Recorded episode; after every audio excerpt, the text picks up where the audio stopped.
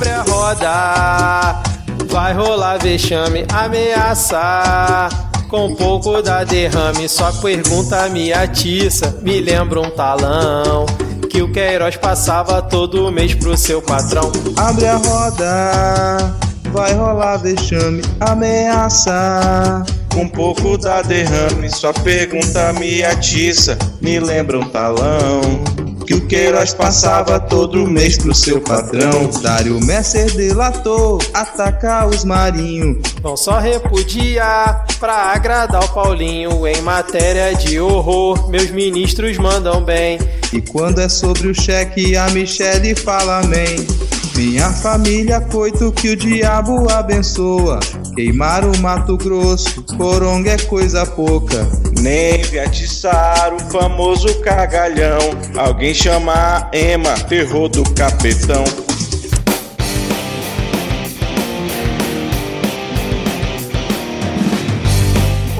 Cidadão e cidadã, tudo bem? Eu sou Vitor Souza e depois da paródia número 50 da história aqui desse humilde podcast, está começando mais um episódio do Midcast Política, o nosso formato que debate as principais notícias e causas que ocorreram na última semana e que influenciam no cenário da política nacional. E hoje aqui comigo temos o sempre animado Rodrigo Hipólito. Tudo bem, Rodrigo? Como estar, né, Vitor? Como estar, tudo bem? 50 paródias depois, 50 momentos de sofrimento e com a perspectiva de que a gente vai continuar a fazer isso ainda por muito tempo. 50 paródias totalmente planejadas, né, cara? Com dias de antecedência, todo um estudo vocal, linguístico. Né? Instrumentalização. Exato, E exatamente. as pessoas não sabem, só que essa a música que vocês escutam aqui, por trás da paródia, na verdade, ela é tocada em especial pra gente. A gente não pega isso na internet. Então, toda essa Jamais. instrumentalização, é isso aí tudo a gente grava. A gente aprendeu a tocar todo tipo de instrumento nessas 50 paródias pra gente chegar até aqui e conseguir fazer esse funk glamuroso que vocês ouviram aí. Exatamente. E completando o nosso trio de hoje, Diego Esquinelo. Tudo bem, Diego? Olá, caros ouvintes, um bom momento pra você. E aí, na, na- na nossa banda, eu, eu toco triângulo, castanholas e, e viola caipira. Cara? Essa aí me surpreendeu, sério mesmo? O que mostra que você não tá editando tão bem, né? Porque como assim você não ouviu todas as vezes que Diego tocou castanhola aqui nas paródias?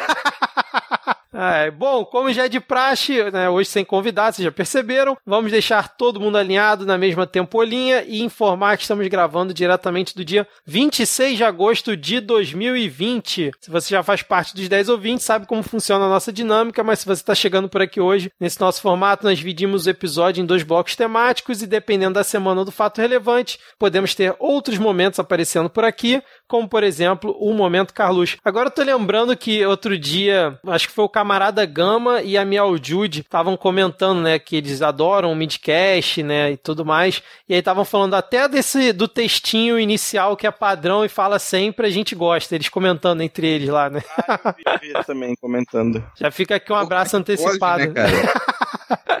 É, As pessoas gostam de cada coisa, né, cara? É. Mas antes de começar aqui, eu gostaria de lembrar que se você escuta o Midcast pelo Apple Podcasts, por favor, avalie a gente por lá e faça o nosso podcast se tornar mais relevante dentro da plataforma. Isso ajuda demais aqui no nosso crescimento e para a gente conseguir passar finalmente a porcaria do podcast do Olavo de Carvalho lá no ranking, né? Eu queria até ler aqui a última avaliação que a gente teve lá, cara. Tem uma recente da Vivi-K. Ela botou assim, ó, melhor. Olha isso, hein, gente. Olha a responsabilidade. Melhor podcast de política brasileira. Deu cinco estrelas e disse assim: com toda a desgraça que é a política brasileira, vocês me fazem rir, pensar e me revoltar. Parte do revoltar acho que fica pelo Rodrigo, né? Cara, cada notícia que a gente dá aqui, só o fato de a gente dar notícia, a gente espera que as pessoas fiquem revoltadas. É, Sem precisar pistolar, né, cara?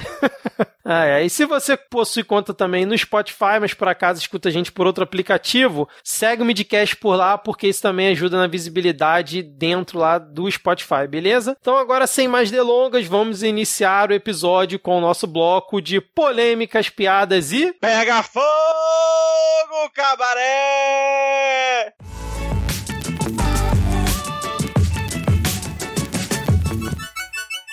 Começamos esse bloco com mais um descalabro do nosso fungo presidencial. No último dia 23 de agosto, durante visita à Catedral de Brasília, Bolsonaro foi perguntado por um repórter do jornal O Globo sobre a sua esposa Michele ter recebido 89 mil reais do Queiroz conforme aí divulgado recentemente pela revista Cruzoé, e acho que a gente comentou por aqui também, né? Deve ter comentado. E aí o nosso querido Jairzinho Paz e Amor, né, que nunca existiu, mas a imprensa cismava em tentar criar essa narrativa maluca, disse o seguinte para o jornalista: abre aspas, a vontade que eu tenho é de encher a sua boca de porrada. Fecha aspas. E aí, senhores, não surpreende, né? Porque pelo histórico que a gente vem falando dele aqui desde 2019, é apenas mais uma aí no álbum de figurinhas do do Biruliro, né? Cara, ele foi super honesto. Ele falou que a vontade que ele tem é de encher a boca de, eh, de alguém de porrada. No entanto, não conseguiria. Não seria capaz, porque se abre a roda, cinco minutinhos de fight, de trocação ali, já tinha um derrame. Nunca conseguiu, aliás, né? Saiu uma, alguém resgatou uma nota ali antiga de algum tempo comentando vi, da cara. época que o Jair tomou uma coça de, de alguém porque tava flertando com a mulher do sujeito. Lá dentro da Câmara dos Deputados, cara. É. Não, lembra daquele vídeo dele tentando soltar fogos na porta lá da Rede TV, cara? Em algum programa que ele tava participando, que a parada estourou na mão dele, ele saiu dando é, um cara, pulinho, é um cara. festival de vexame. Fora a vez que assaltaram ele e roubaram a arma também, né, cara? Então. E aí, tipo, é, depois. Você quer comentar alguma coisa aí, Diego, inicialmente? Só dizer que não foi para mim que ele disse, mas a recíproca é verdadeira. Boa.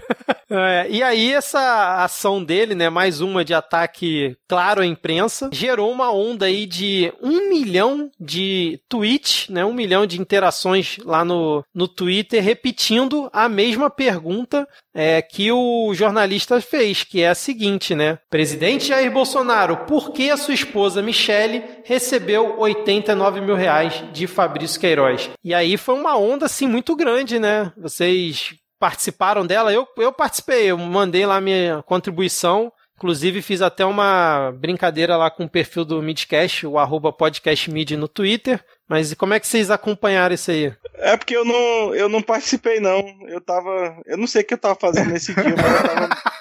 Eu ando bastante de saco cheio da internet, assim, para ser sincero. Até do TikTok, eu... cara? Até do TikTok, pra você ver. Porra. É que eu voltei a trabalhar direto essa semana e tá, tá foda. Teve esse mapa que saiu aqui de conceito que você mandou lá no grupo, aí eu fiquei tentando entender um pouco, que eu acho muito bonito esses mapas que a galera de, de ciências de dados faz, mas eu não entendo porra nenhuma. eu acho que foi um bom respiro pro Twitter, assim, o Twitter nessas últimas semanas estava uma merda. Uhum. Não que ele tenha melhorado muito por conta Sim. disso. Mas ele tava uma merda, assim, o pessoal resgatando treta, uma seda já resolvida.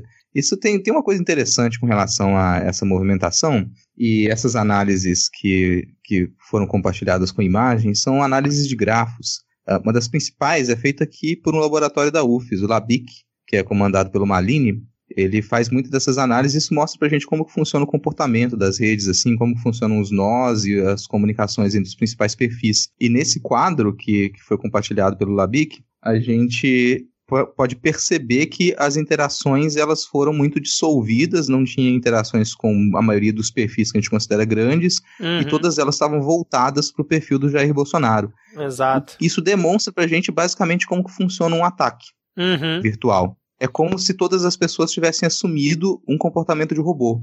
Isso. Aquilo que, no, que no, o pessoal paga para que os robôs façam é isso. A questão é que quando você lida com pessoas de verdade, você não consegue sustentar uma interação dessa durante muito tempo. Você faz isso durante algum tempo, você sobrecarrega aquele perfil, ele não consegue interagir com mais ninguém, ele fica soterrado, a relevância que ele vai ter simplesmente por conta desses ataques que ele está sofrendo, mas isso não se mantém por muito tempo, né? Porque pessoas. É, mas aí eu queria até perguntar para vocês, assim, não é uma crítica, né, para quem embarcou na brincadeira, como eu comentei aqui, eu também embarquei nessa, fiz lá a pergunta e tal, é apenas, apenas analisando o cenário, né? Porque assim, é impressionante como a gente ainda é pautado, pelo menos no Twitter, principalmente pelo que o Bozo fala, mas pelo movimento que os jornalistas fazem justamente para defender a sua classe, né? E também usando né, o, o discurso de defesa da democracia, porque é, acho que a última vez que eu vi uma movimentação não tão grande como essa, né, mas também teve uma movimentação grande, foi justamente por um ataque ao, a algum jornalista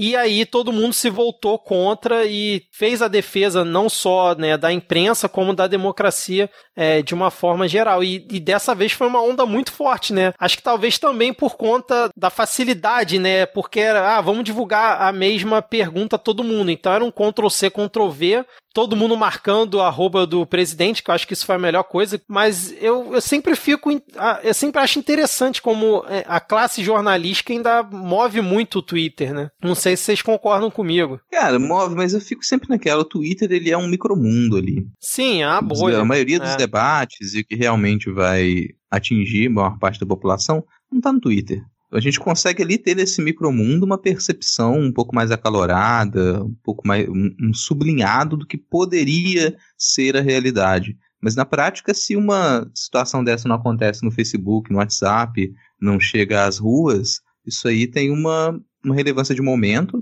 e passa. Inclusive, pode servir para desgastar alguma pauta você faz com que aquela pauta ela seja consumida, aquela energia seja consumida muito rápida, em questão de 24 horas, e 24, nas 24 horas seguintes você vai precisar de uma outra treta.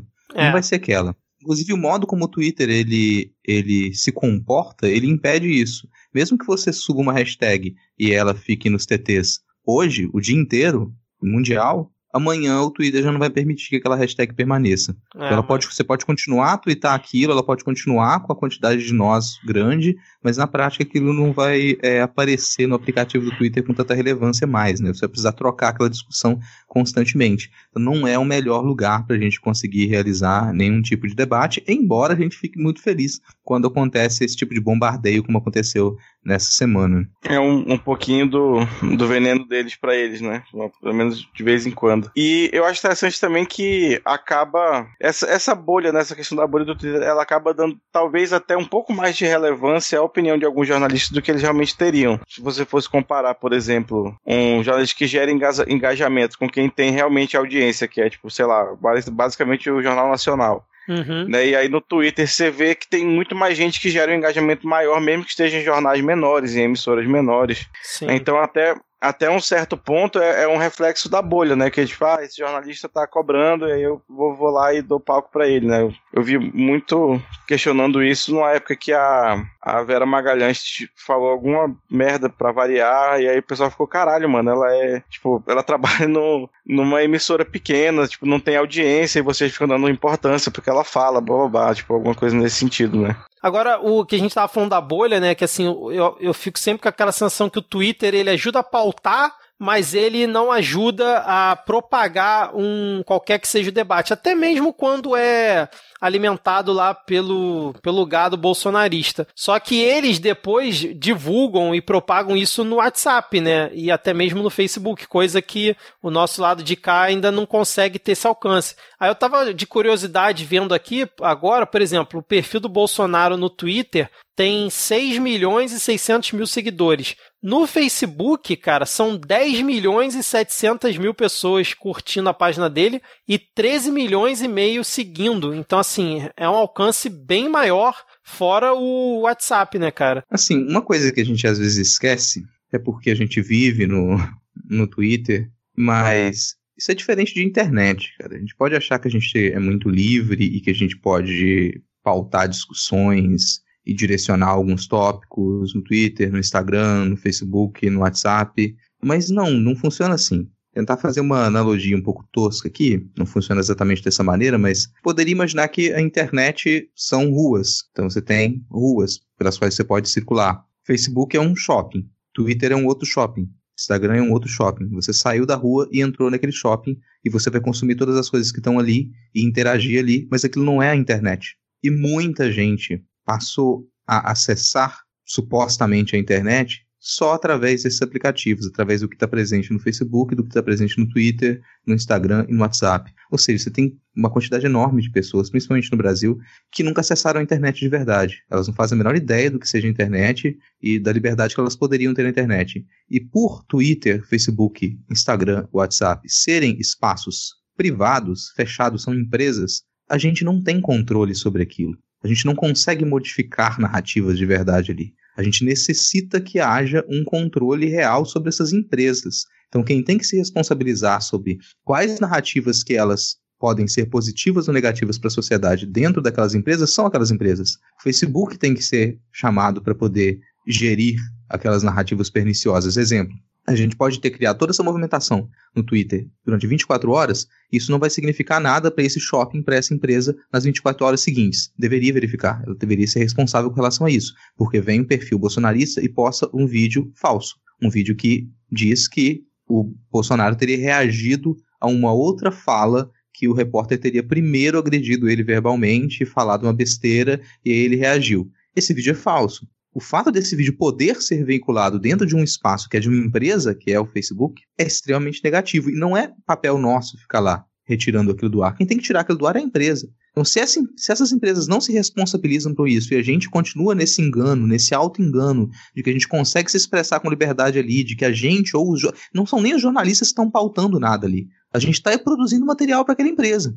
Cada vez que a gente cria uma movimentação dessa, a gente produz material para aquela empresa e alimenta a ilusão de que aquela empresa não é responsável pelo que acontece. Sabe? Isso, depois de que, que, que essas empresas afetaram a eleição norte-americana, o debate lá avançou bastante. A gente talvez não tenha avançado tanto aqui, e isso se tornou um problemão lá fora. A gente deve, já deveria ter enfrentado esse problema, problemão aqui e regulamentado a atuação dessas empresas gigantescas que elas sim influenciam como que a nossa vida prática acontece. É, assim, eu acho muito complexo. É, eu que também trabalho nessa área de TI, é muito complexo você realmente controlar tudo, né, que está sendo publicado, principalmente quando é um conteúdo assim falso. Mas esses perfis maiores que já têm um histórico de engajamento deveria ter um controle um pouco mais específico, né, cara? Então, realmente, assim, deveria, sei lá, seguir um fluxo diferente. Quando um Alan Terça Livre publica alguma coisa, deveria já ter um fluxo mais rápido para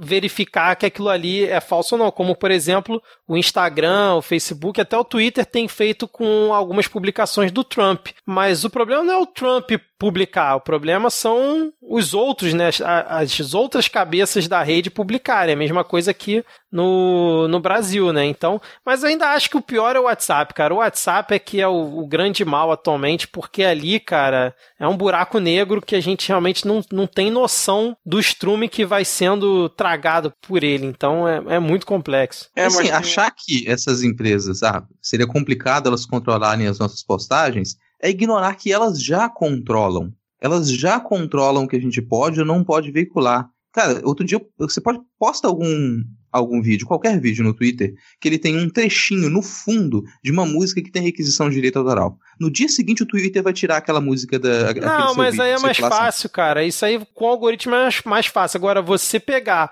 um vídeo que o Alan Terça Livre publicou do Bolsonaro falando alguma coisa, alguém falando ele num áudio merda, você teria que pegar esse vídeo, avaliar o que que tá ali naquele áudio, transcrever e aí avaliar a situação com a Mas narrativa que está sendo construída. Vez, cara. Você não, só precisa tu... fazer isso uma vez. Às vezes seguinte, isso vai ser, isso é fácil de ser controlado. O que, o que o problema é que esse controle não acontece. Você retira pontualmente. Então você tem que ir lá entrar na justiça e exigir que pontualmente aqueles perfis retirem os vídeos de circulação. É, então, mas se você fez uma análise, feito, por exemplo, né? é, se você fez uma análise dizendo que tais reportagens, que tais manchetes, que tais termos eles estão indicados como notícias falsas, como mentira, como é o caso do perfil do Osmar Terra, por exemplo, já era para esse perfil ter saído de, do ar há muito tempo. Aí eu concordo contigo. É, Matar o. Ele, ele é, viola sim. constantemente as regras que a empresa mesma estipulou, mas a Aí empresa sim. faz questão de manter o perfil no ar. A mesma coisa vale para o perfil do próprio Bolsonaro, para o perfil do Terça Livre, para todos esses perfis bolsonaristas.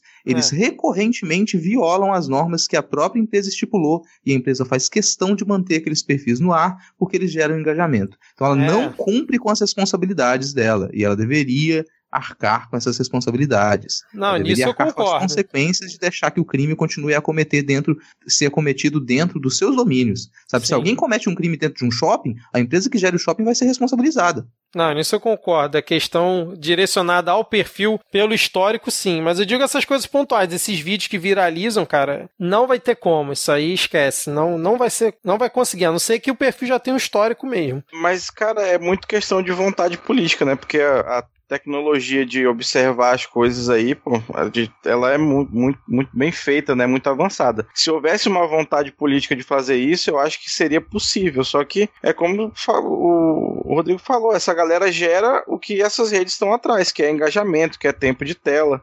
Né, é, é, então não, não é do interesse, porque é uma, uma corporação como qualquer outra que quer tirar grana. Então não é do interesse dela mesma ficar tirando isso. E aí isso se retroalimenta como a internet funciona, que quanto mais fantástico, por conseguinte, provavelmente mais mentiroso, né? Tirando aí o caso da, da Flor de Lis, que era fantástico, porém verdadeiro. Caraca. É, então é, é, um, é um ciclo que se retroalimenta, mas que realmente teria que ter uma vontade política por trás que não vai ter enquanto não houver um, uma responsabilização de fato, né? Mas aí. E, e aí, legalmente, a gente está muito preso, né? Porque a legislação pouco fala sobre a internet, né? E aí é muito complicado de, de responsabilizar a empresa. É muito complicado isso.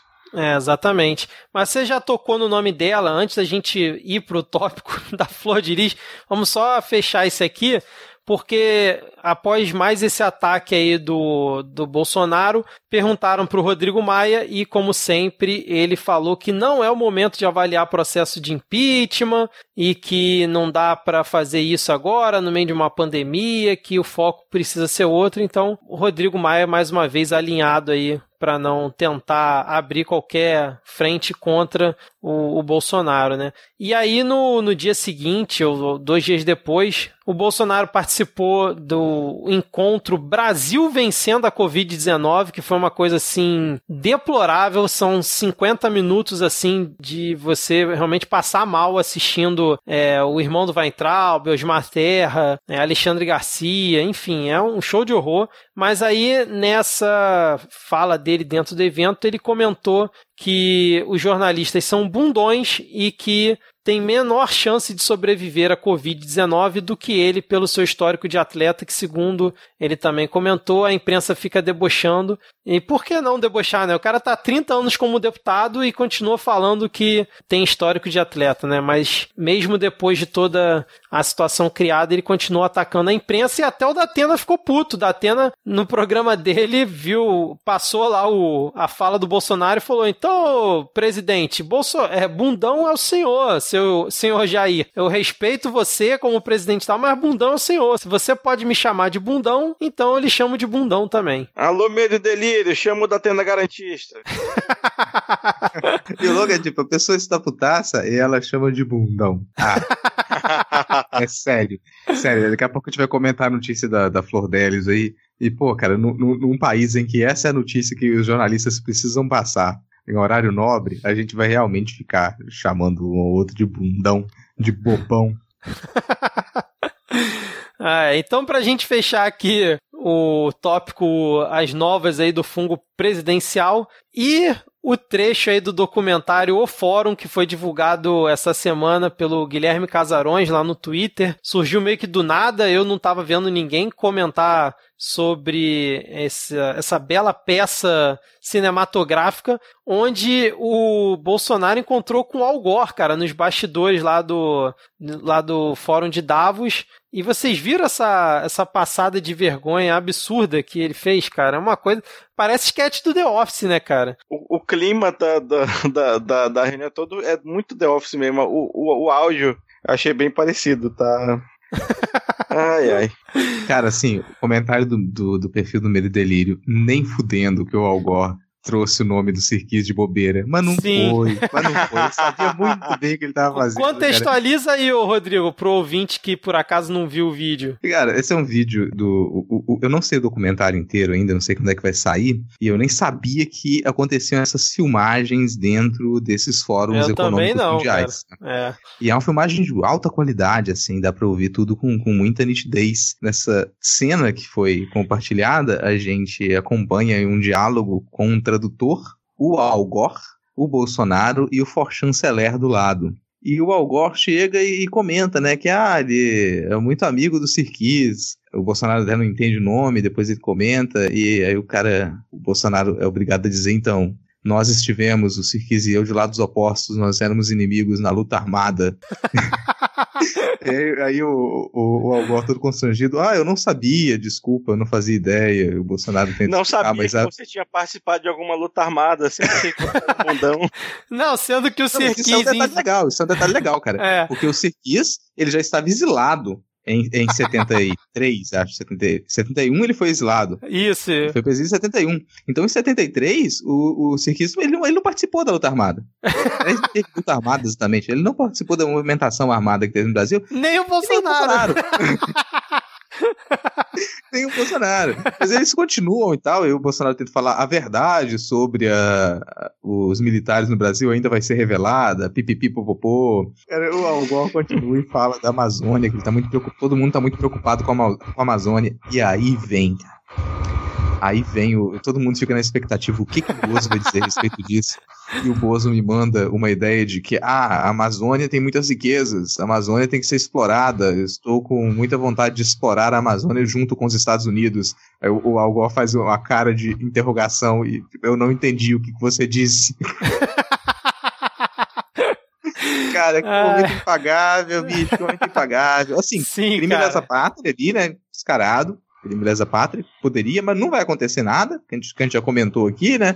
O cara já devia ter perdido os direitos políticos no dia que ele é, homenageou o, o Ustra no Congresso, já devia ter perdido o direito político lá, não perdeu lá, não vai perder mais nada. Então, mas isso aqui é um crime dessa pátria nítido, assim. Mas, cara, que. que... Achei engraçado o perfil do, do The Office Brasil compartilhou o vídeo. que era uma cena, uma cena vazada. Cortada. Cena The Office cortada. É, então, eu estava pesquisando aqui, segundo é, aqui o amigo Google, esse documentário foi lançado no dia 20 de agosto nas plataformas digitais. Está dizendo que tem na Apple TV, no Google Play, naquela Look, YouTube no Now e no Vivo Play. Então eu vou até procurar depois aqui, que a gente terminar de gravar, se está disponível em algum desses lugares meio. Fica eu aí. super quero ver, cara. Fica a dica quero, aí pros ouvintes. é. Não, aí eu tô vendo aqui uma notícia também, pesquisando, né? Tá, o diretor do, bo, do documentário disse assim: ó, ninguém queria ficar perto do Bolsonaro. Por que será, né, cara? Ai, meu Deus do céu, cara. Ele, ele mente, assim, é, é compulsivo mesmo, né? Como a gente já comentou aqui outras vezes, cara. Pra que, que ele vai falar pro Algor que ele participou da luta armada quando ele não participou e que ele enfrentou o Serquis, sendo que o Serquis também não, cara? Cara, é uma coisa a, a inacreditável, fez uma análise cara. interessante aqui quando a gente assistiu esse vídeo, que ela falou que tem, cara, a gente tem que lembrar que e, na cabeça do Bolsonaro existe pouca coisa, mas uma, da, e uma das poucas coisas que existe é uma, uma ideia de que ele é realmente um mito. Então, quando ele fala da luta armada, quando ele fala que ele participou da luta armada, ele não está falando dele. Ele está ele tá falando, ele fala de si como se ele falasse das Forças Armadas. Sim, ele é o tá avatar. Falando, ah, é, eu, eu estive do outro lado, nós éramos inimigos, como se ao falar nós, ele está falando da, da, da, dos militares, eu, força militar, os militares estávamos de um lado e ele estava de outro. É esse o nível da viagem, cara. Mas eu quero muito assistir. Para todo mundo que tá aí saudoso de The Office, né? Já vai ter esse, esse novo momento. Você pode assistir como se assistisse The Office. Eu tenho até medo de não conseguir chegar até o final do filme. Vai lá ver o Bolsonaro passar vergonha em 1080p. Isso, exatamente, cara. E ah, fecha, só fechar aqui com uma homenagem ao Sirkis, né, cara? Que o Alfredo Sirkis morreu dia 20 de julho. É não me engano, agora passado, né? Uhum. É bem recente. E fica também uma homenagem. Procure os livros dele. Tem, tinha publicação até mais recente também, é sempre uma boa leitura. Boa. E, e assim, pra gente fechar aqui esse tópico, tem um ouvinte nosso que mandou aqui uma pergunta. Hoje tem pergunta do ouvinte aqui no, no Midcast Política, então vamos ouvir aí o que, que o nosso ouvinte tem para perguntar pra gente. Alô, Paulo Guedes. Já que você é o posto Ipiranga, qual o motivo do Queiroz ter depositado 89 mil na conta da primeira-dama? Um abraço.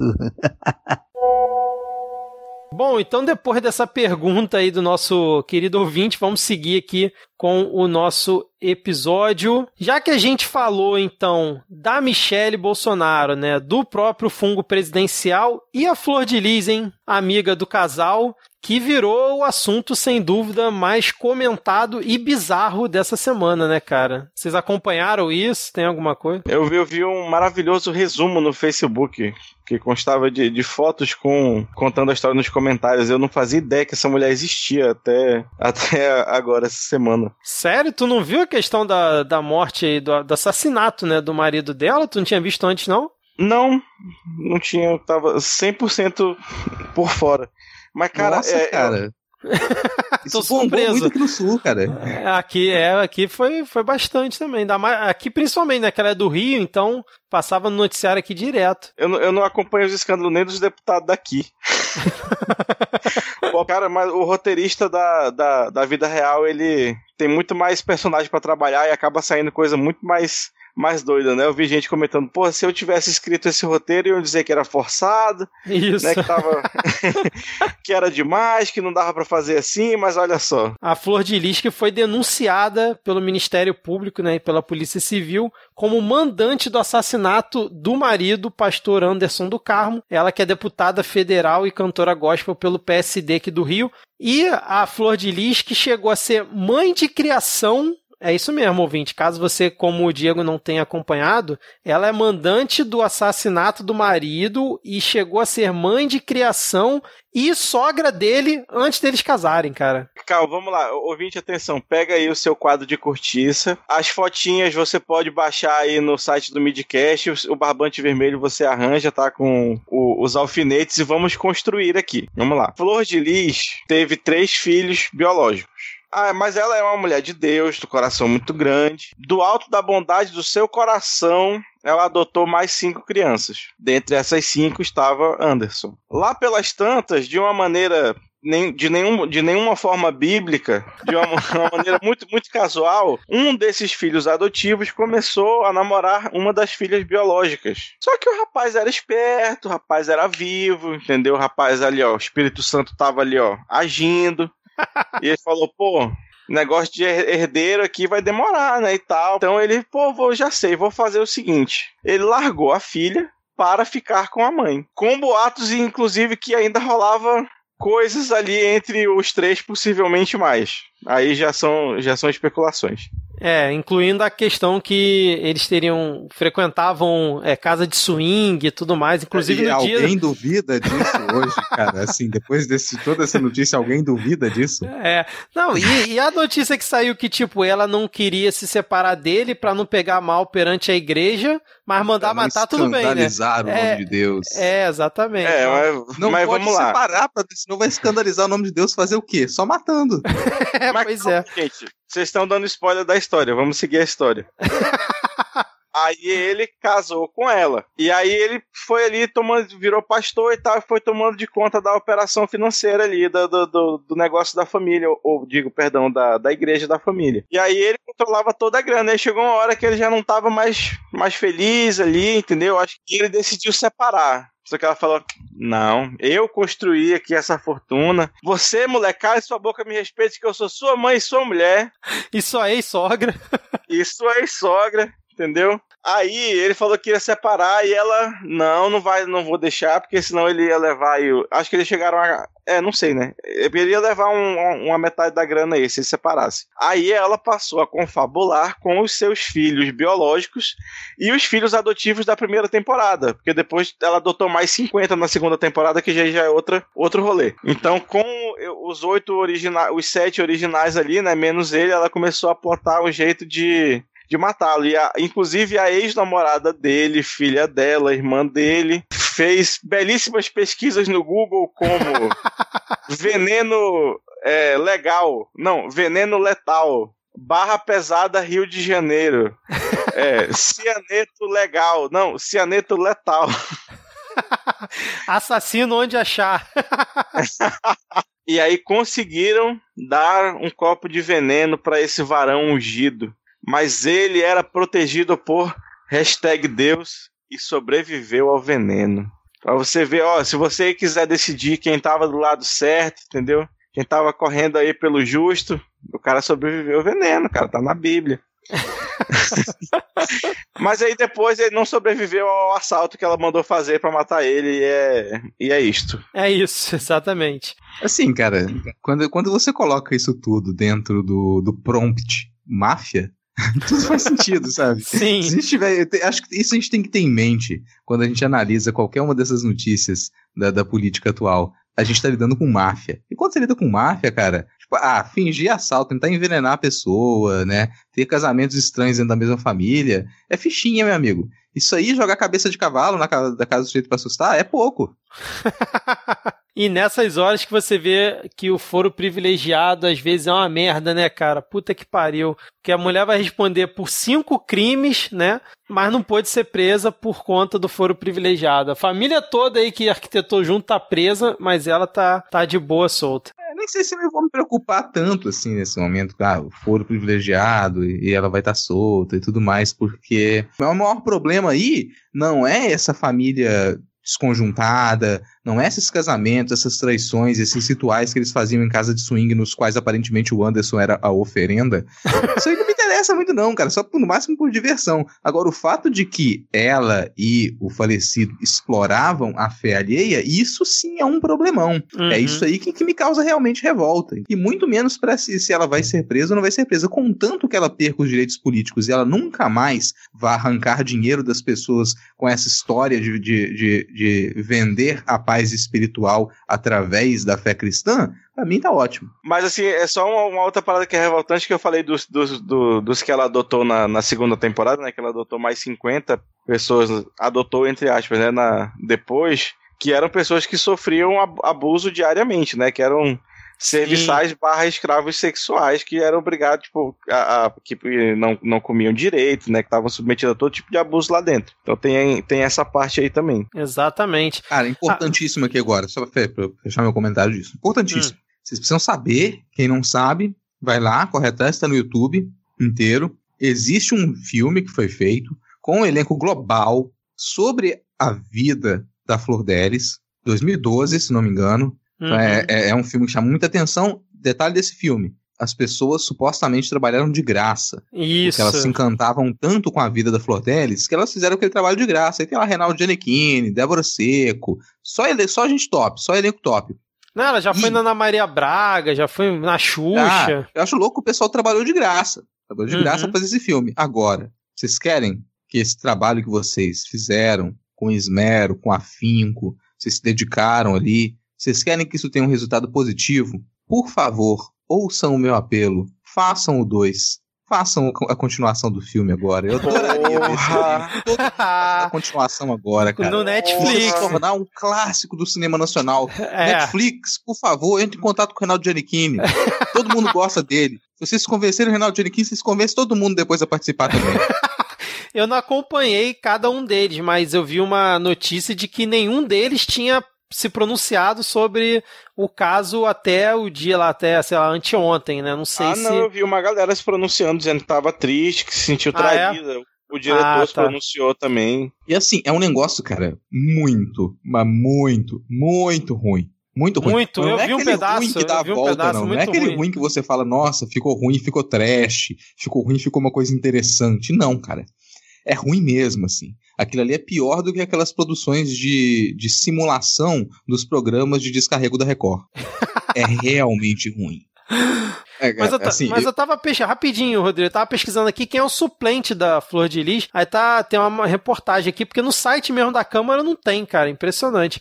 Aí tem aqui, ó, suplente de Flor de Lis, ou Flordelli, sei lá, é cantor religioso investigado por rachadinha. Olha só, funcionários movimentaram 4,1 milhões no inquérito que faz parte da Furna da Onça e como a Flordelis, ele é cantor e religioso. É o Pedro Augusto, radialista, ex-deputado estadual aqui do Rio de Janeiro. O que, que você ia comentar, Rodrigo?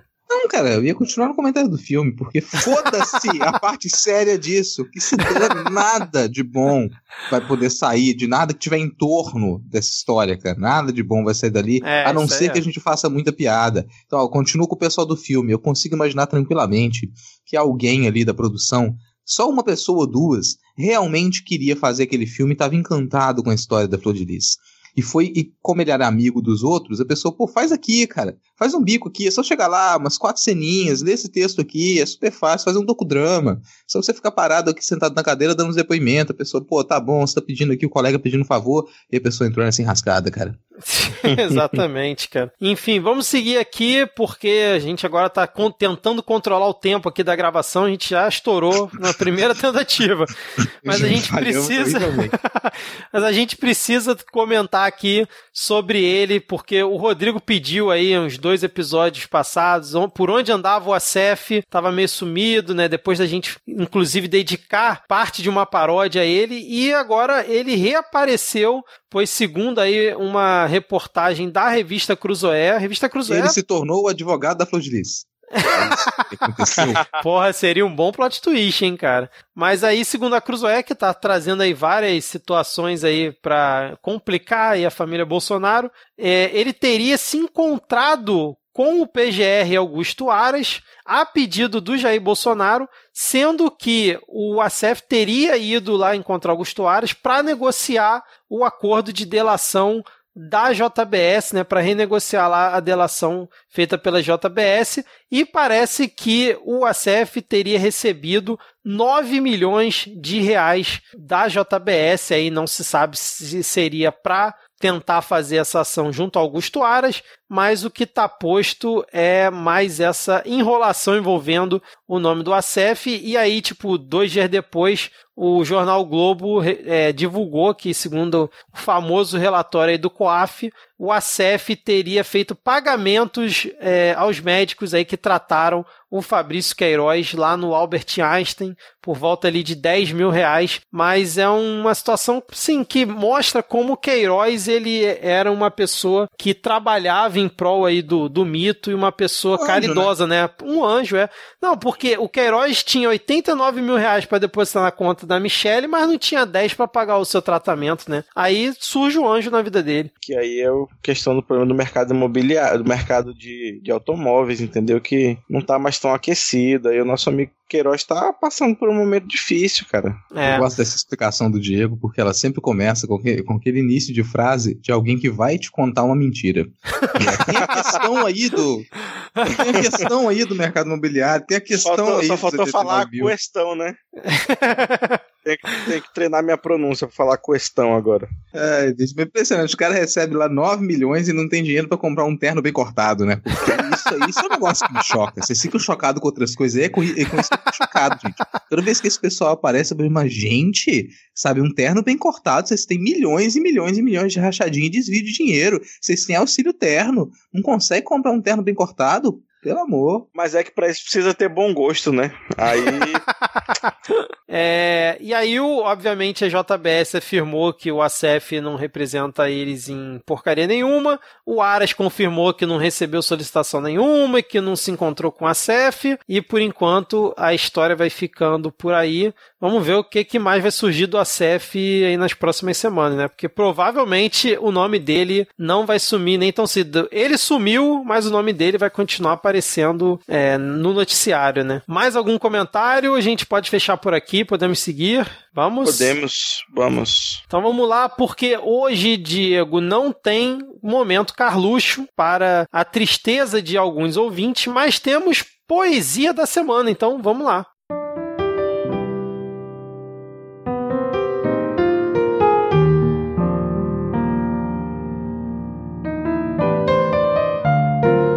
Não foi 50, foram mais de 80. Agora não somente 10, então aguenta. Em meio à maior crise do Brasil, com seus ouvintes, o Midcast enfim sorriu. Pode ser um sorriso amargo devido ao estado complicado, mas consegue nos trazer alegria em meio ao desespero e euforia. Com debates, poemas e músicas, está claro o que queremos dizer. Ao excrementíssimo presidente do Brasil, o porquê dos 89 mil.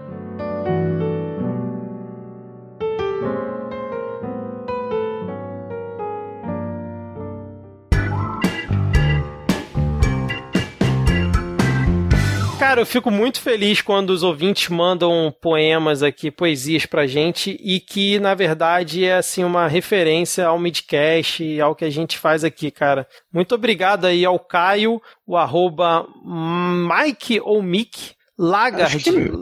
Né? Mick. Mick, Lagard lá do, do Twitter que mandou essa poesia pra gente. Ele já tinha mandado acho que numa outra oportunidade e agora mandou de novo. Muito obrigado. E aí, uma bela poesia, hein? Eu gostei, cara. Vamos lá então, começando a parte todo mundo acha chato, Rodrigo? Vamos né, cara? Não tem muito jeito. Começando aqui a parte que todo mundo acha chato e algo que tá virando recorrente já, a gente vai fazer a atualização de notícias passadas. Eu quero começar essa atualização com o um comentário de que o chefe do ICMBio deixou o cargo. Aparentemente, o coronel, o ex-coronel Homero Siqueira, ele que foi colocado no cargo pelo próprio Ricardo Salles, eles se desentenderam, eles não se, se deram muito bem ele depois do, do Homero Siqueira ter feito Homero Cerqueira ter feito algumas lives no Instagram ou divulgado algumas informações. Ricardo Salles gosta que tudo seja feito em nome dele, passe por ele e ninguém tenha o mínimo de autonomia, mesmo quando é um indicado por ele. Então, Ricardo, o Homero Cerqueira pediu dispensa, isso porque ele era um dos nomes aventados para talvez ocupar o cargo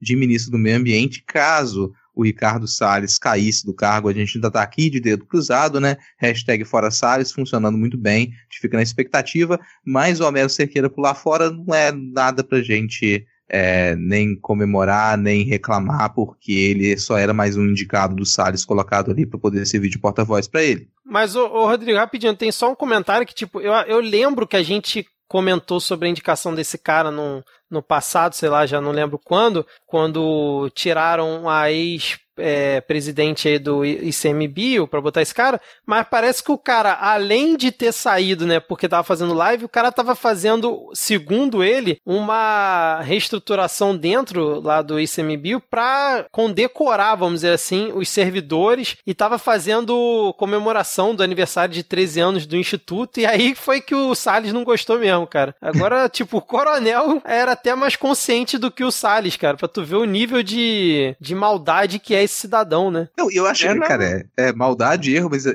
é, tão engraçado que o que, que militar sabe fazer, né? Organizar a festa de aniversário da instituição e dar condecoração. Pantanal pegando fogo e o sujeito me preocupado em ficar dando condecoração, meu amigo. Aí você vai é deslocar verdade. funcionário que tá fazendo seu trabalho lá para gastar um dia ao invés de estar tá trabalhando nas queimadas do Pantanal? Não. Não vai estar tá fazendo fiscalização, não. Vem cá receber uma maldita condecoração. É verdade. Não, Milton, eu, digo, eu disse condecoração, deixa eu me corrigir aqui, é autopromoção que ele falou. Mas enfim, mas eu concordo com, com o que você falou. Sentido. É, pois é, você tem razão, cara. É, você ia comentar uma coisa, Diego? Não, é só que o, o Salles, ele, ele ele é tão contra a vida que até, tipo, a galera. Um, até o bolinho ali para comemorar que a servidora fez mais um ano de vida, ele não. Isso é demais para mim. Não Exato. vou aceitar acender outro fogo aqui que não seja em mata virgem.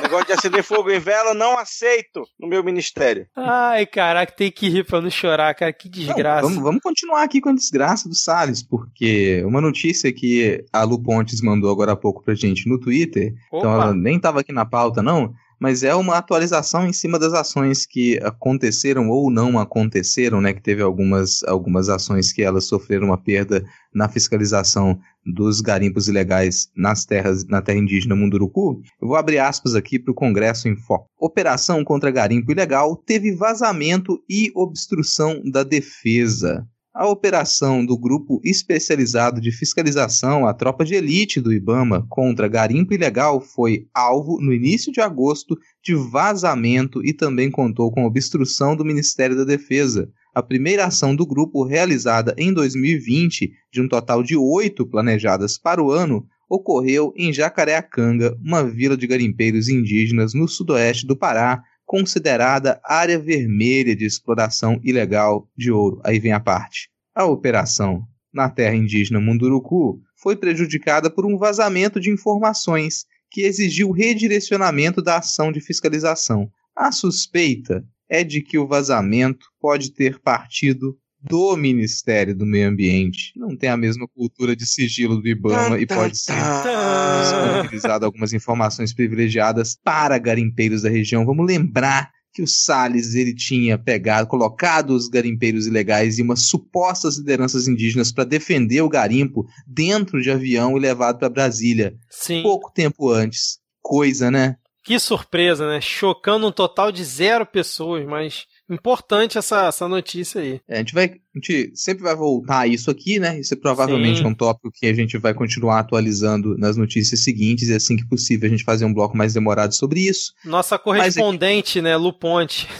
É, não, muito, muito obrigado, assim, pra, pra Lu, que continua mandando pra gente as notícias, e a gente às vezes não consegue acompanhar, ela tá ali de perto, tá super colada nessa discussão. Verdade. Então é bom pra gente ter essa atualização aí sempre. Voltando aqui ao nosso ao nosso 01, vou falar para vocês de chocolates, que a nossa conhecida loja de chocolates.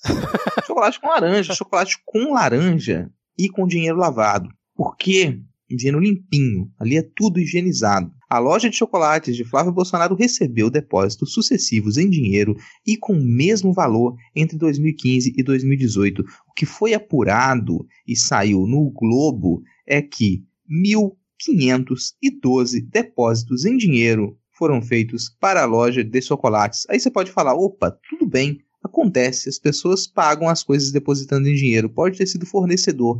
Aí vem o detalhe e você me diz se isso não é minimamente suspeito, porque esses depósitos eles são em valores muito específicos. Você tem 63 depósitos de exatamente R$ 1.500, 63 depósitos de exatamente R$ 2.000 e 74 depósitos de exatamente R$ 3.000. Tá estranho? Tá suspeito? Pode ficar pior, porque aparentemente o Flávio Bolsonaro resolveu fazer saques desse dinheiro nos mesmos dias em que eles foram depositados. Então ele retirava o dinheiro que tinha acabado de ser depositado na loja dele.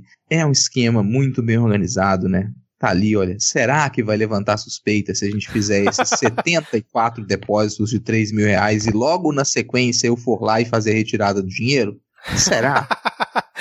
É porque ele era uma pessoa muito ansiosa, cara. Por isso que ele fazia isso, entendeu? É, é maravilhosa essa história. Assim, cada dia vai ficando melhor. Uma parte que eu achei muito interessante foi que parece que, sei lá, dois meses depois que ele tinha aberto a loja junto com o sócio dele, ele já tinha feito uma retirada de 180 mil reais de lucro e o sócio dele, zero reais, cara. Essa parte eu achei muito boa também tudo, tudo pode se explicar. Primeira coisa aí, os depósitos em valores específicos. Já comentamos aqui que tinha o desconto lá, né, para amigos e familiares.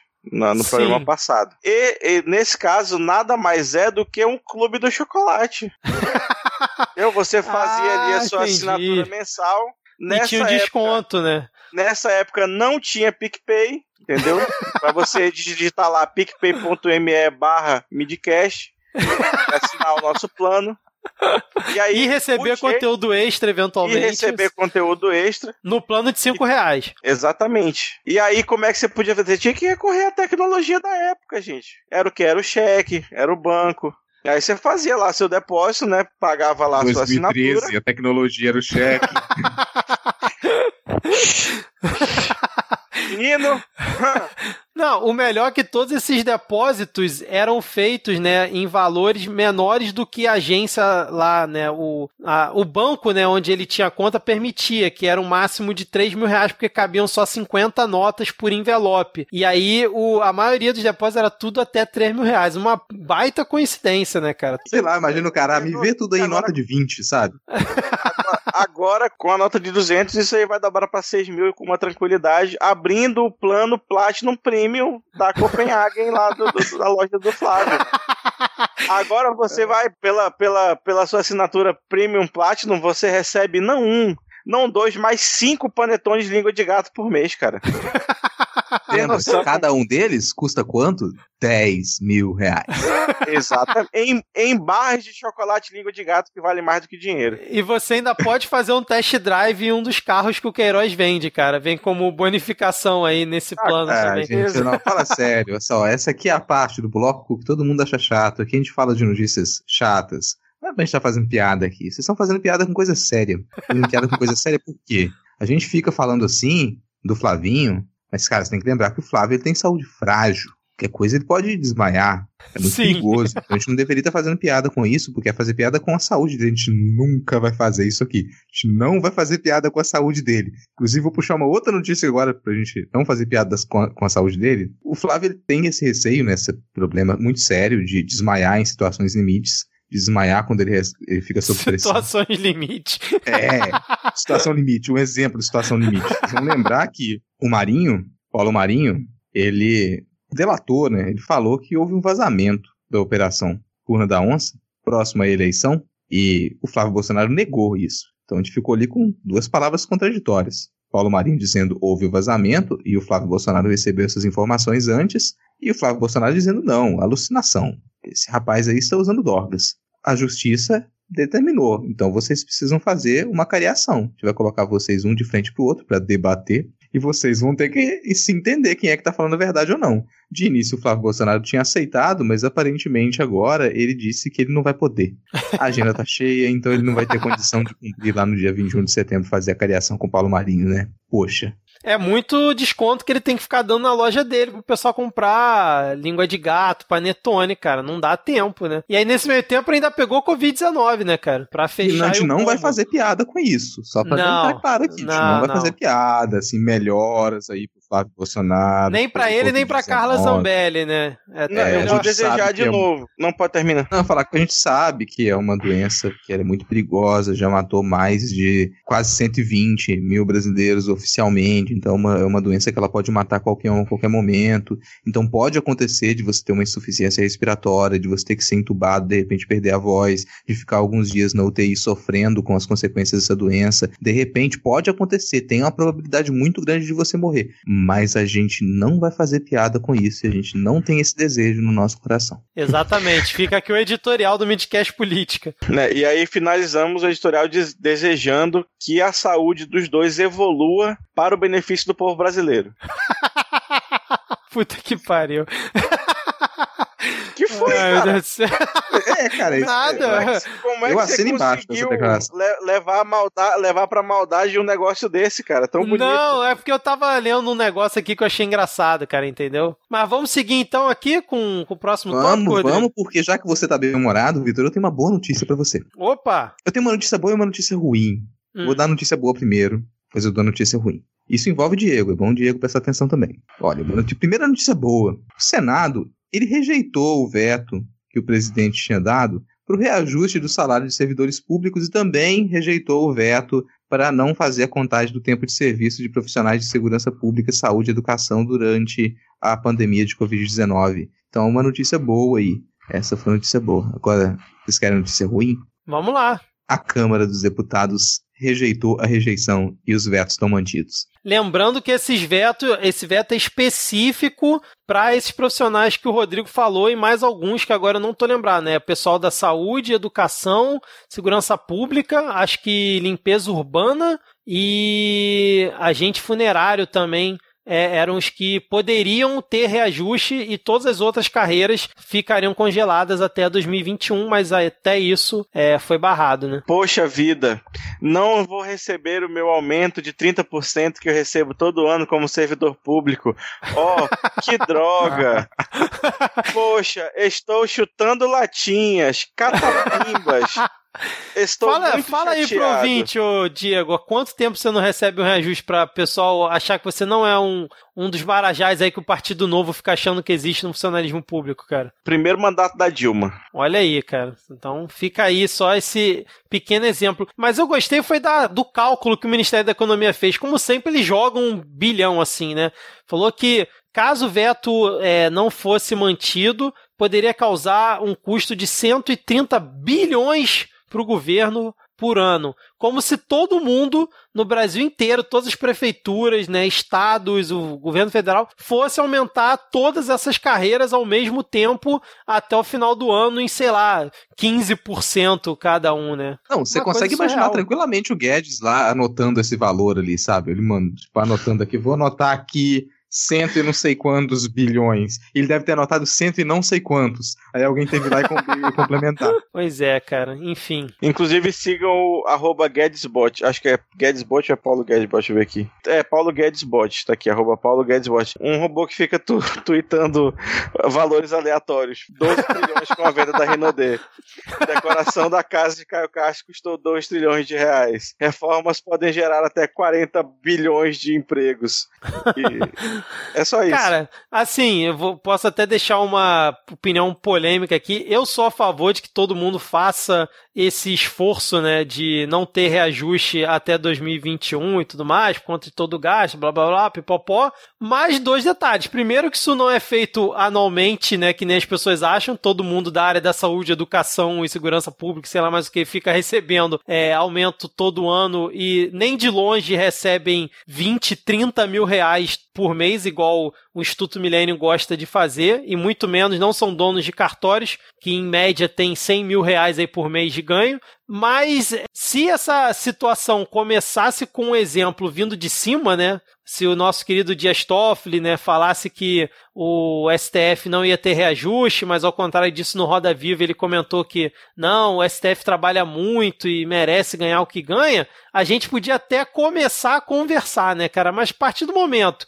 que a galera que tá em cima tá reajustando o seu, né, e nunca ligou para quem tá embaixo, então Paulo Guedes, né, cara? Cara, sabe quando que eu vou começar a conversar sobre isso? levar esse tipo de proposta a sério. Quando tiver guilhotinado todos os milionários. Você guilhotina todo rico. Aí quando tiver rolando cabeça de rico pelo chão, e eu puder patinar no sangue de rico, aí a gente pode começar a conversar sobre ter ou não ter reajuste de salário de funcionário público. Só para deixar claro aqui rapidinho pro Bolsonaro que por acaso tá ouvindo, não é você que tem seu Celta na garagem. O Rodrigo tá falando do bilionário, não é você que tem seu Celta é, parcelado. Eu, eu, você aí que iniciou o seu pequeno empreendimento vendendo cachorro quente na esquina, eu não tô querendo cortar sua cabeça. Bilionário com B de bananada. Exato, exatamente. Só para lembrar que o Bolsonaro deu esse veto uma semana depois de dar um puta de um aumento para prêmio do Distrito Federal, né? Só sim, pra, sim. só pra lembrar aí. Não, e ficar enchendo de penduricalho os milicos, né, cara? Quase todo mês tá saindo alguma coisa nova. Essa semana mesmo saiu uma, uma MP no Dia do Soldado aí, aumentando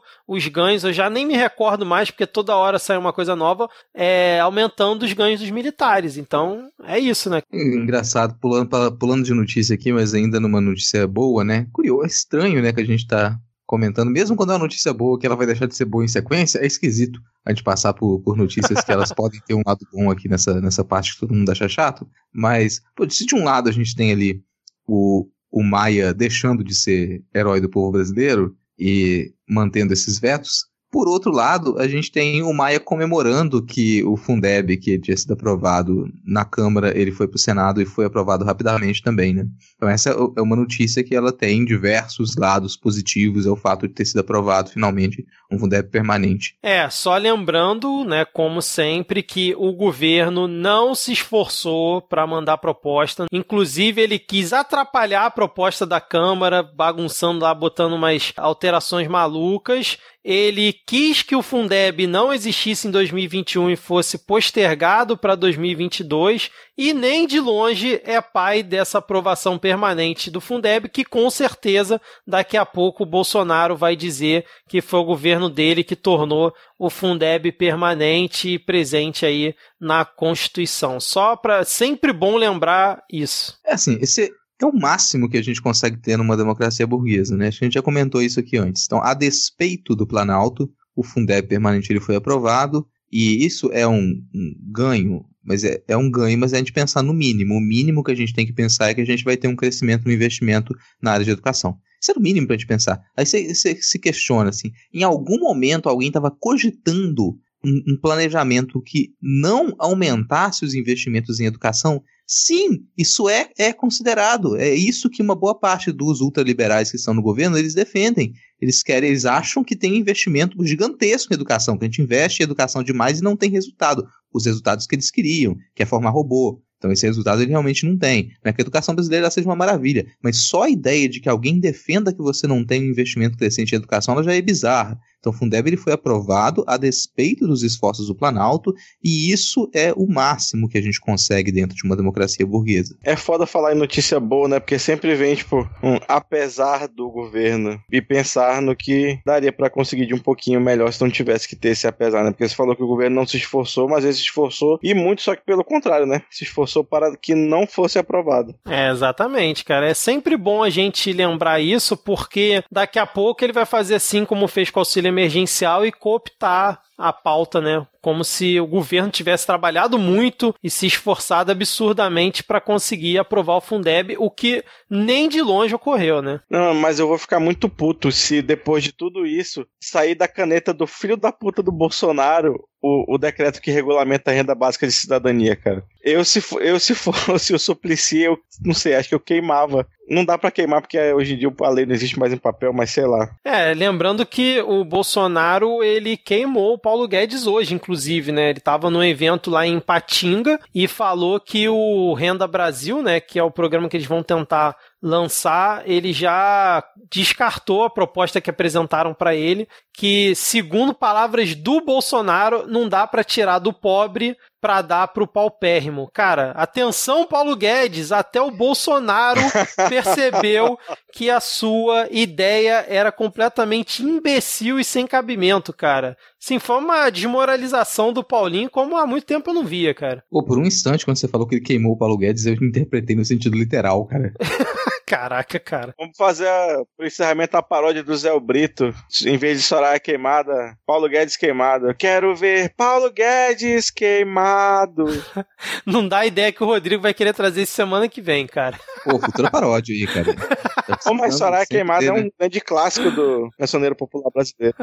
Grande clássico, lembrando de pô, grandes clássicos que a gente não fez paródia aqui ainda, tipo Piranha. A gente não fez paródia de Piranha. Porra. Depois, ouvinte, comentem lá no, no nosso Twitter, o arroba podcastmeet, se, vocês querem que a gente faça paródia com uma dessas músicas ou alguma outra aí que a gente ainda não fez. É, e assim, pode ser feito e ninguém ficar sabendo. E se foi feito e ninguém ficou sabendo, pode ser que não exista. Porque tem várias coisas que elas são feitas, mas aparentemente elas não foram feitas, não existem, mas elas podem proibir de podem ser proibidas de ser feitas mesmo sem ter sido feitas. Confuso. Agora que eu entendi o gancho. É um pouquinho, cara. É um pouquinho confuso, mas assim, essa é a realidade que a gente vive. Porque o STF, ele decidiu suspender a produção de dossiê que não existe sobre antifascistas pelo Ministério da Justiça. Mas assim, se não existe, você como é que você garante que não exista? Proibindo que exista. É tipo a lei anticrime, entendeu? Não, falta agora o Mendonça dizer que ele foi censurado, né, cara? Porque como assim? Olha só, proibiram de fazer perseguição política, censura, cadê a liberdade de expressão? Não, o melhor dessa história aí, né, do, dessa decisão do STF que foi um pedido analisando uma ação do, do Partido Rei de Sustentabilidade, e a Advocacia Geral da União e a PGR pediram a rejeição da ação, cara. Ou seja, a AGU a gente, né, não deveria fazer isso, mas tudo bem, é o órgão ali que o governo usa. Agora, a PGR, cara, pediu para rejeitar uma ação de continuar fazendo relatório para perseguir pessoas que são politicamente contra o governo é assim de uma escrotidão sem tamanho, cara. O Aras realmente está completamente no bolso do, do governo. É, a ah, cada cara, dia assim fica ele mais. Ele tentou puxar bizarro. pra lógica, porque já que não existe o dossiê, então para que pedir que não seja feito? Sabe? É, olha, pra que, pra que ter uma ação do STF pedindo para que o Ministério da Justiça e Segurança Pública não faça aquilo que ele não deve fazer? Sim, cara. Mas é isso, é isso né? cara. E assim, essa é a não notícia. Porque essa é uma não notícia, né, cara? Essa é uma não é. notícia. Eu nem consegui colocar isso em atualização de notícias passadas porque é uma não notícia. Então a gente é. continua acompanhando essa não existência de dossiês para fazer perseguição política no Brasil. Ó, com essa decisão do STF, será que o Planalto e os aliados do Planalto vão parar de cometer crimes? Porque agora o STF diz: olha só, não pode cometer crime. Não, é o legado o crime... do Moro, cara. O Moro deixou é, legado, pô, assim, legado exatamente. A gente tem ali o humor estrutural, sabe? É tipo, ah, racismo estrutural, machismo estrutural, a gente tem humorismo estrutural. Que a pessoa nem percebe cara. que ela tá fazendo isso, mas quando, quando ela se dá por Caralho. si, ela já tá ali dizendo que as pessoas não podem cometer crimes. É tipo o proibir as, as queimadas por 190 dias. Olha só, proibir queimadas acabou, não existe mais fogo.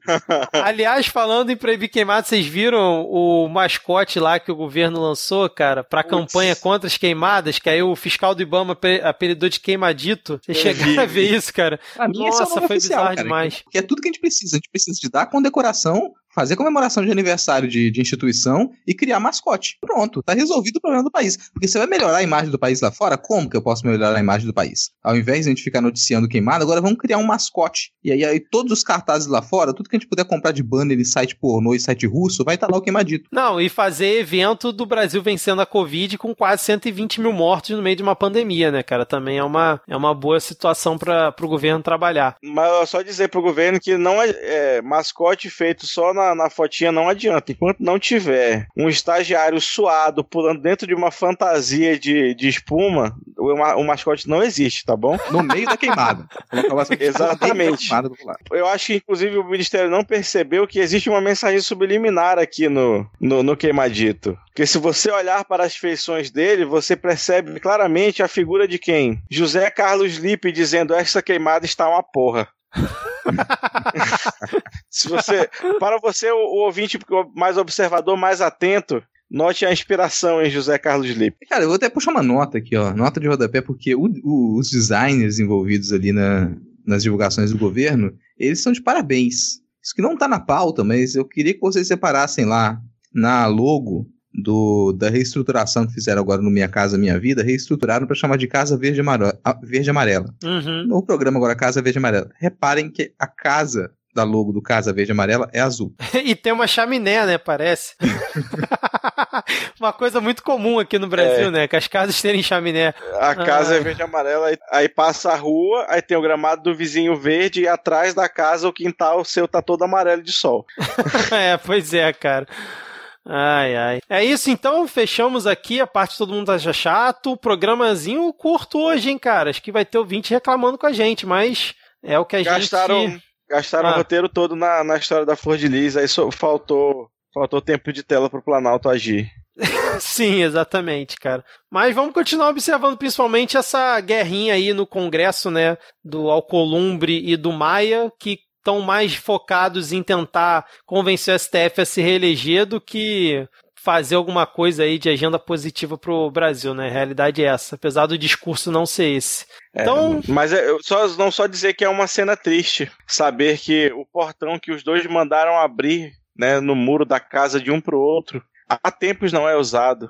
É triste ver uma amizade morrer. Não deixem isso acontecer, gente. Mandem mensagem pros seus amigos, entendeu? Não Sim, briguem. Exatamente, cara, exatamente. Bom, então, né, já que a gente está chegando aqui no final do episódio, antes da gente ir para as dicas culturais, vamos aqui para o nosso momento Vira Casaques. Também está curtinho essa semana, os ouvintes é, não nos amaram nessa semana como nas últimas, né? É porque não então, tinha vamos... convidado, cara. Não tem convidado, aí o pessoal simplesmente, ah, esses mesmos bosta de sempre aí, salve pra eles. Eu tô cansado disso. Inclusive, a maioria já até não tá mais ouvindo o episódio aqui, né? Já até começa a cair o gráfico lá no que a gente acompanha, né? As pessoas não estão nem mais ouvindo a gente falar. Quem pode falar qualquer absurdo aqui, né? Mas vamos mandar então aqui os salves, beijos e abraços aí para os ouvintes, respeitando aí a nossa distância segura de um metro e meio, dois metros seja lá qual for, usando máscara, porque hoje ainda estamos na pandemia, gente. Quero começar aqui mandando um salve. Ah, antes aqui da gente começar, cruzem os dedos aí, porque pode ser que semana que vem, né, já que os ouvintes gostam quando tem convidado, tenhamos aqui um convidado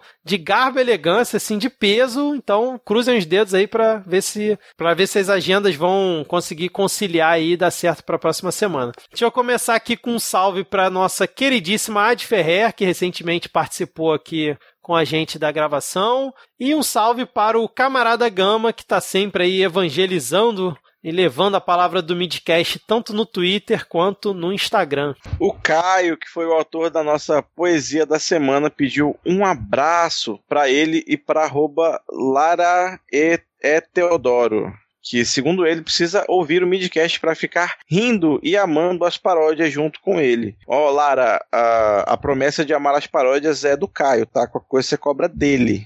Sim. um salve para o queridíssimo Rafael Thompson. E a Ada Cristina mandou um abraço para nós e um grama de saúde mental para todo mundo. É, é muito obrigado. Ada. mais do que um grama de saúde mental, né? A pessoa pode ficar precisando depois. É melhor abrir não. Pra fechar aqui, tem mais dois salves. O Ayan Ariel, ele pediu um salve para ele, então salve Ayan Ariel. E ele também pediu pra gente mandar aí um salve pra arroba 1 e pro arroba Mateus Cairu, que eles receberam lindamente a indicação do Ariel para ouvirem o Midcast Política. Então aí temos mais dois ouvintes para a gente continuar contabilizando quantos? 10. 10, exato. Contabilizando 10 aí com esses mais dois, porque cada semana a gente consegue perder metade do que a gente havia conquistado na semana anterior. E para fechar aqui, vem um salve especial, por quê? Claro, um salve pro Denis, nosso querido Denis Almeida, ele mandou um abraço para cada um de nós. A gente recebe aqui o seu abraço à distância, mas tem um outro salve especial aqui também, que é para a Conde do Denis Almeida, Liliane Giri. Ela está fazendo aniversário nesse momento em que o episódio sai ao ar. Esse, é, esse é o dia da Liliane Giri, e por isso a gente vai fechar esse momento Vira Casacas com um parabéns para Liliane. É um, é dois, é três. Parabéns pra você parabéns, nessa parabéns, data parabéns, querida. Muitas felicidades, muitos anos de idade.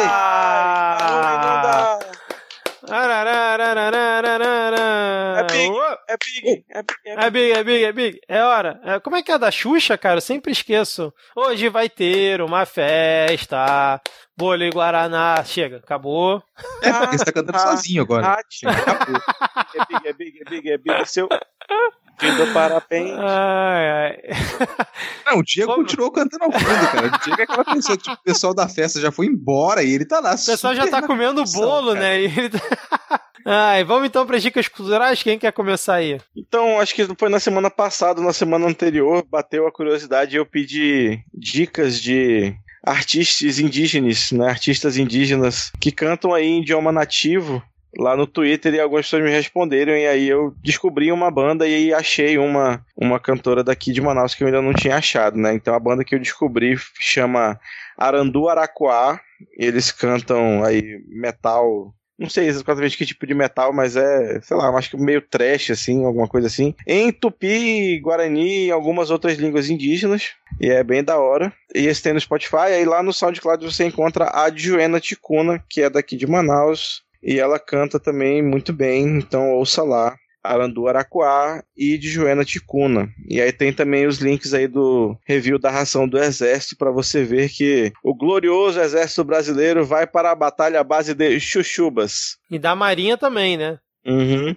Pô, eu tava ouvindo você dar as dicas aqui pensando, pô, dizer que descobriu algum artista indígena não é um verbo legal, né? Foi mal. Não, eu. não, eu... tô zoando, cara. Ah. Eu desculpei é... pra mim, não para o mundo, mas enfim. É. Mas, cara, é, os ouvintes, quem nos escuta não sabe, mas censuras ocorrem aqui. E no último episódio, assim, eu, eu, quero deixar isso registrado. Eu nunca sei se vai ao ar, porque a gente não controla a edição, né? Eu nunca sei se vai ao ar. Mas ainda assim eu vou deixar registrado aqui na gravação. Ah, que sofredor esse menino. É, é muito difícil, cara, porque aqui a gente faz questão de trazer dicas culturais, mas existe um movimento anticultura. Aqui a cultura é tão atacada nesse país e aqui dentro da nossa própria cozinha a gente tem um ataque à cultura. Porque na última semana houve críticas internas no grupo de redação de que a gente estava dando dica cultural demais. Acho que, nossa, mais de cinco minutos de dica cultural, porque é isso que acontece. Quando você tem que cortar, qual o primeiro ponto que você corta? Cultura. É isso que está acontecendo aqui. Então, como eu não pude mais trazer mais dicas culturais aqui, né? É, é detalhe, tem mais dica, mas não pode trazer, porque de acordo com o patrão, de repente é melhor que as pessoas paguem por isso. Então, se você quiser ter mais dica cultural, você vai ter que entrar em grupo, em grupo de apoiadores, e de repente começa a passar um momento aqui de dicas culturais estendido para quem é apoiador ai, ai. no plano de 5 reais no picpay.me barra midcast. Mas o boicote das ferramentas que gravam o episódio você não comenta, né? Que todas falharam semana passada. A gente foi falar de fantasma e demônio, né, cara? Todas falharam na minha indicação, na do Diego Diego e na sua, cara. Só a da Sim. Tupac foi de boa. Põe a culpa Aí a gente tava cara. o episódio inteiro sem falar e tu falou agora. É verdade. É. Puta merda. Pô, a gente combinou de não falar, cara. Vou até é. fechar isso aqui rápido aqui. A primeira indicação, como sempre eu trago aqui um podcast como indicação, o podcast que eu vou trazer nessa semana agora é o LibreCast, O Librecast ele é um podcast que ele fala sobre modelos não tradicionais de relacionamento e família, Recentemente teve uma discussão muito acalorada, que ela sempre volta no Toyuder, né? Sobre monogamia, não monogamia, pode isso, pode aquilo, não pode aquilo outro lá, as pessoas estão querendo interferir em quem você ama, deixa de amar e não era nada disso. Então, se você quiser entender um pouco mais sobre esses debates, eu sugiro que vocês escutem o Librecast, que ele é encabeçado ali pela Marília Moscou, que é uma das melhores pessoas pesquisa esse assunto para você acompanhar e entender melhor do que, que se trata para além do achismo. Então fica aqui linkado o Librecast, assinem e escutem. E já que eu estou cortando a quantidade de indicações, eu vou só para mais uma indicação aqui, mantendo a tradição de ter uma série de caperotagem e agradar os espíritos, a série Lovecraft Country, que estreou há duas, três semanas atrás pela HBO não que necessariamente você vai assistir na HBO, o primeiro episódio de Lovecraft, Love, Lovecraft Country está disponível inteiro, legendado no YouTube. Então, pelo menos o primeiro episódio você já pode assistir e depois correr atrás dos outros. É uma interessante construção em cima de diversas ideias que o Lovecraft é, apresentou pra gente, mas sem desconsiderar que ele era um racista babaca do caralho. Então agora a gente pode ter uma série em 2020 que ela tem como protagonista pessoas negras. Sim, excelente. É, eu escutei o Central PCD que você indicou recentemente, muito bom, cara, gostei. E escutei também o 10 minutos por dia aqui do Elisney, né, Diego? Uhum. Tem, tem futuro, tem futuro podcast, então gostei também. Ah, é rapidão, antes da sua, voltou também agora a quarta temporada do Informe do Almanac. Opa, olha só. É, saiu acho que semana passada o primeiro episódio. É porque assim, não terminou. O, o, o brother até fez um disclaimer lá que ele não terminou a terceira porque estava muito ocupado e ia dar muito trabalho para escrever, mas ele falou: ninguém disse que eu não podia lançar a quarta antes de terminar a terceira, então ele lançou a quarta. que é um, é um prequel da, das outras temporadas. Ah, saquei, maneiro, maneiro. Cara, minha indicação hoje, ó, indicação não muito boa, média, que é a série Hollywood no Netflix. Eu já assisti três episódios. Não me conquistou ainda, mas como são só sete episódios, agora eu vou até o final. Então, obviamente, não chega nem aos pés de This Is Us, que eu indiquei aqui não tem muito tempo, mas talvez aí os ouvintes curtam assistir Hollywood, tá lá no Netflix, então fica aqui minha indicação. Eu, quando terminar de assistir, eu volto aqui e comento se eu no final gostei ou não, mas por enquanto é isso. Fechamos então, e se você, querido ouvinte, chegou aqui até o final e curtiu esse episódio, compartilhe ele, faça a palavra do Midcast chegar em mais pessoas, isso ajuda demais no crescimento aqui desse nosso humilde podcast. Beleza? Diego, Rodrigo, valeu mais uma vez, mais uma semana e tamo junto, até a próxima. Valeu. Valeu. Tchau, tchau. Tchau, tchau.